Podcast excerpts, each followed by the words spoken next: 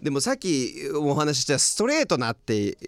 そのもうなんていうんでしょうド直球なっていド直球う、はい、感じなんですけどもこれ曲名がそうですもんね僕がやってる全てのことは君のためなんだよみたいな、そりゃ結婚式ソングになるわっていうブライアンしか歌えないよねブライアンしか歌えないですそんな目合わせて言って好きってなるのブライアン・アダムス以外いないですよ多分ないっすよこれもねミュージックビデオ上下ジージャンの としたジーンズそれが似合うのよブライアンはもうジージャンジーンズがいいですね全身ジーンズスギちゃんの次に似合うから もうジすごいスギちゃんの次なんですねージャンがブライアン いやこれはもうでもかっこ大いい好きブライアンは面白いで面白いのが曲だけ聞くとまさにその当時の「ロビン・フッド」の映画の予告とかでもこれ流れたりするんですけど、しっくりくるでも同時に PV がその全部ジーンズで挑んでるのも合うっていう合うファンタジーとね80年代とか90年代のリアルっていうか確かに確かに確かにもう不思議なんですよねで。たまに思うんですよなんで俺ブライアン・アダムス聞いてたのにこんなひねくれた人間になってるの だから本当すべてはニルバーナが悪いと思うんですよね本当にオルタナティブとかが来なければはい絶対幸せになれたと思うのにあいつがあいつの登場ですわなるほどカートのせいなんですねはい全ては。大好きだったもんなブライアン・アダムス、えーいやもうあのでもこのブライアン・アダムスなんですけどさっきもちょっと冒頭で話したんですけど、はカナダ人歌手ですっていうそのなんて言うんでしょうイメージで、はいアメリカでトップスターになるってちょっと珍しいパターンなんですよ、ちょっと難しいんですけど、まあ、あのアメリカとかカナダの文化の話なんですけど、うんなんか実はカナダ人アーティストってすごく多くて、俳優とかも、うんうんなんですけどあんまり「カナダです」って大々的に言わないんですよ。なんでなんでしょうねなんなんですかね、うんなんか例えばですよカナダ人アーティストの中で例えばショーン・メンデスジャスティン・ビーバーもそうですよ、うんだったらセリーヌ・ディオンとかニッケルバックニッケルバックねニッケルバックカナダアブリル・ラビーンカナダああだからい一回結婚したんだあすニッケルバックとねはいあアーブリルなんかそういう地元トークとかもあんのかなあねかもしれないですねなわんかんないで結婚したんだろうって本当思ってたんですけどあとヒップホップ界だとドレイク全然カナダ感ないねトロント出身なんです。まあトロントもでもなんかなんて言うんでしょうね。なんかその不思議なんですけど。あのまあ、アメリカはアメリカでカナダもアメリカみたいなアメリカが勝手にそういうイメージを持っちゃってて、はいはいはいはいでこれこの面白いですけどブライアン・アダムスはそんな数多くいるアーティストの中で「The Groover from Vancouver」って言われてたんですよ。なんすかそれバンクーバー出身のグルーバーグルーブを作るものとして。あ素敵っていうふうに言われて、まあ、大スターになるっていうことでこれはカナダの中でも嬉しかったんですけど、これ面白いのがちょっとそのもうちょっと分かりやすく説その文化の違いなんですけど説明するために、えー、とカナダって、まあ、すぐ南にアメリカがあってうん結構映画もテレビも何でもかんでもアメリカのものばっかりが入ってたうんやっぱ時期があってなるほどなんかこう文化的にカナダの文化なくなっちゃうんじゃねえかみたいな国があー怖いよねちょっとびっくりしちゃっはいて、はいそうですそうですそれで、あのカナディアンコンテンツって呼ばれてる、まあ、制度っていうか、何なんでしょうねそのカナダ産ですよっていうのを証明しなきゃいけないで、カナダ産のものがある程度流れテレビとかで流れなきゃいけないっていう簡単に、ざっくり言うとそういう制度を作って、でその中に例えばレコーディングをした場所がカナダだとか、うん本当にカナダ人がレコーディングしたんだとか撮影をしたんだとか、うんっていうそのチームの中にカナダ人が必要とかってあるんですけど、うんまあもちろんカナダ人のブライアン・アダムスなんですけどこの「ウェイキング・アップ・ザ・ネイバース」ってアルバムあったじゃないですかあり。ましたよあれを出した時にまああのニール・ヤング以来のカナダ人によるアルバムで UK でトップになるんですよ、うんなのにカナダのいわゆるグラミー賞でジュノジュノ賞ってあるんですけど、無視されちゃうんですようんでなん理で理由が、はいほとんどレコーディングしたのは UK なんだからこれはカナダのアルバムじゃないって言われちゃうんですうんよ、うんうんうんで怒っちゃうんですよいや俺はだってねグルーバーフロムバンクーバーでカナダ人として一生懸命この曲を作ってるのになじゃあもういい俺出ないって言ってジュノ賞をあのボイコットしようとするんですけどまあ分かった分かったって確かそれきっかけかなんかで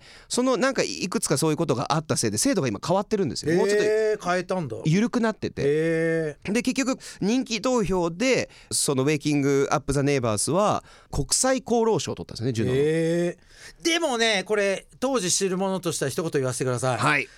そのカナダの人たちの気持ちはわかる、うんやっぱり「はい Into the Fire」までのアルバムははいジム・バランスとの共作で、はいなんかねカナダのことわかんないけどなんかね素朴さがあるんですよほうアルバム全体の音に。はいあのね「ウェイキング・アップ・ザ・ネイバーズ」でもデフレバードとかのプロデューサーと組むから、うんうんうんなんていうのドラムの音とかがダーンってみたいな、はいはいはいもう響き当たるんですよはいもうメガ級ハードロックみたいな音になってびっくりしちゃったんですよ僕当時あーブライアン・アダムスそれで僕「あの I do it for you」までは好きだったんで「ウェイキング・アップ・ザ・ネイバーズ」でちょっと離れましたもんああそうだったんでなんすかねねカナダらしさがちょっとないカナダのことわかんない けどらしさなんやですっぱか俺ねカナダサイドの人だあか本当ですけどさっきやっぱまで「スタンドバイミーだ」とかってめっちゃアメリカっぽくおっしゃってましたけどらまあでもやっぱりそこは都合がいいん で僕日本人だから一緒くたにできるんですけど、はいその辺がまあ、それをカナダが嫌がってたっていう話なんですけ ど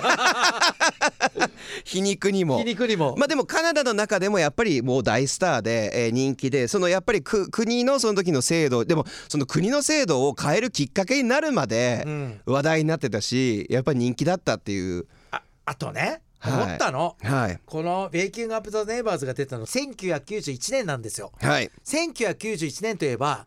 ブラッド・シュガー・セックス・マジックああもっと言えば「ネバーマインド」が出るんですよおお時代が変わったんですよその年なるほどで申し訳ないけどブライアン・アダムスとかガンズ・アンド・ローゼスとかがちょっとね古くされちゃったのはあるよああでもあのオルタナテーィブのせいでガンズの時にも話しましたもんね、はいそこで戦ったっていうだからやっぱりほんといろんな意味でカート・コバーンは良くないねダメですねダメですねカート・コ人バーを暗ンくさせ たし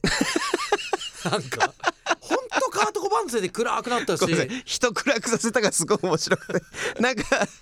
学校に転校してきたやつみたいな 雰囲気で言ってますけど本当あんな楽しい学校だった のにアクセル・ローズとかブライアン・アダムスとかマイケル・ J ・フォックスとか、はいみんな楽しかったのに転校してきたのがカート・コバーンとか、はなんかそうそういうことゲイリー・オールドマ ンとか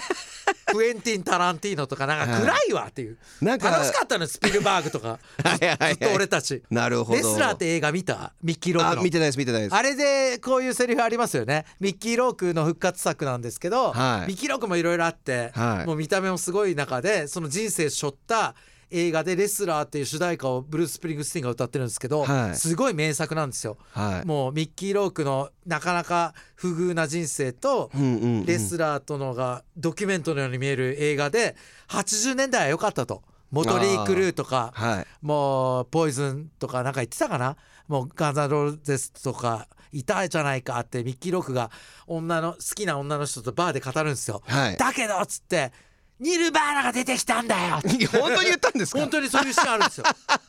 本当あいつらのせいでとか言っていやそういうシーンあはるんですよニルバーナが出てきやがってと か言って俺あのまさか令和になって腐ったみかんみたいな話聞くとは思わなかったです ねいやなるニほルバーどナのせいでロックは救われたと同時にうん何かはちょっと失いましたねでもなんかブライアン・アダムスの元に帰ってくれば、んこの明るいでもその中にちょっと寂しさもあるようなあのなんて言うんでしょうさっきの「スタンド・バイ・ミー」的なもちろんのもこう聞きに帰れる場所なんですねじゃあブライアン・アダムスは。そう言うとはい、番組的にはいいんですけど、はい一個言っていいですおかなんですかなんですブかライアンはすごいですはい帰る場所ですはいですけど、はいオルタナティブっていう注射を一回打たれてるんで、はいはいちょっとねブライアンずっと聞いてると物足りなくなってまたネバーマインド聞いたんで すよ、ね、行ったり来たりしちゃうん行でっすね。たり来たりだからブライアンはもう大傑作はいだからブライアン・アダムス知らなくてこのライブワーズで初めて聞いたってした僕はおすすめはレックレスですあー絶対レックレス聞いてほしい完璧なアルバムはい意外とその次は僕「カッツ・ライク・ア・ナイフ」とかだと思うその前に出たおーあのあるんですけど、はいその空耳アワーで「カツラがない」って言われ てカツラくんあーはいあーありました、はありました思い出しました、はいはいはいカツライク・ア・はナいイフっていうなんかねレックレス前まではもういいっすよ青春でうーんそうまあいろいろありますわいいですねはいさあということで、えー本日はブライアン・アダムス特集をお届けしてきました、はいそんなブライアン・アダムス来年3月に日本にやってきます So Happy It Hurts Japan Tour 20233月7日火曜日会場は日本武道館チケット一般発売は明日10日土曜日からね今年で63歳ですよ若いねでもでも18歳ですからそう今もう永遠の18歳13でもまだこうやってロックしてんのが若いね素晴らしいです皆さんぜひブライアン・アダムスのロックをぜひ目の当たりにしてきてください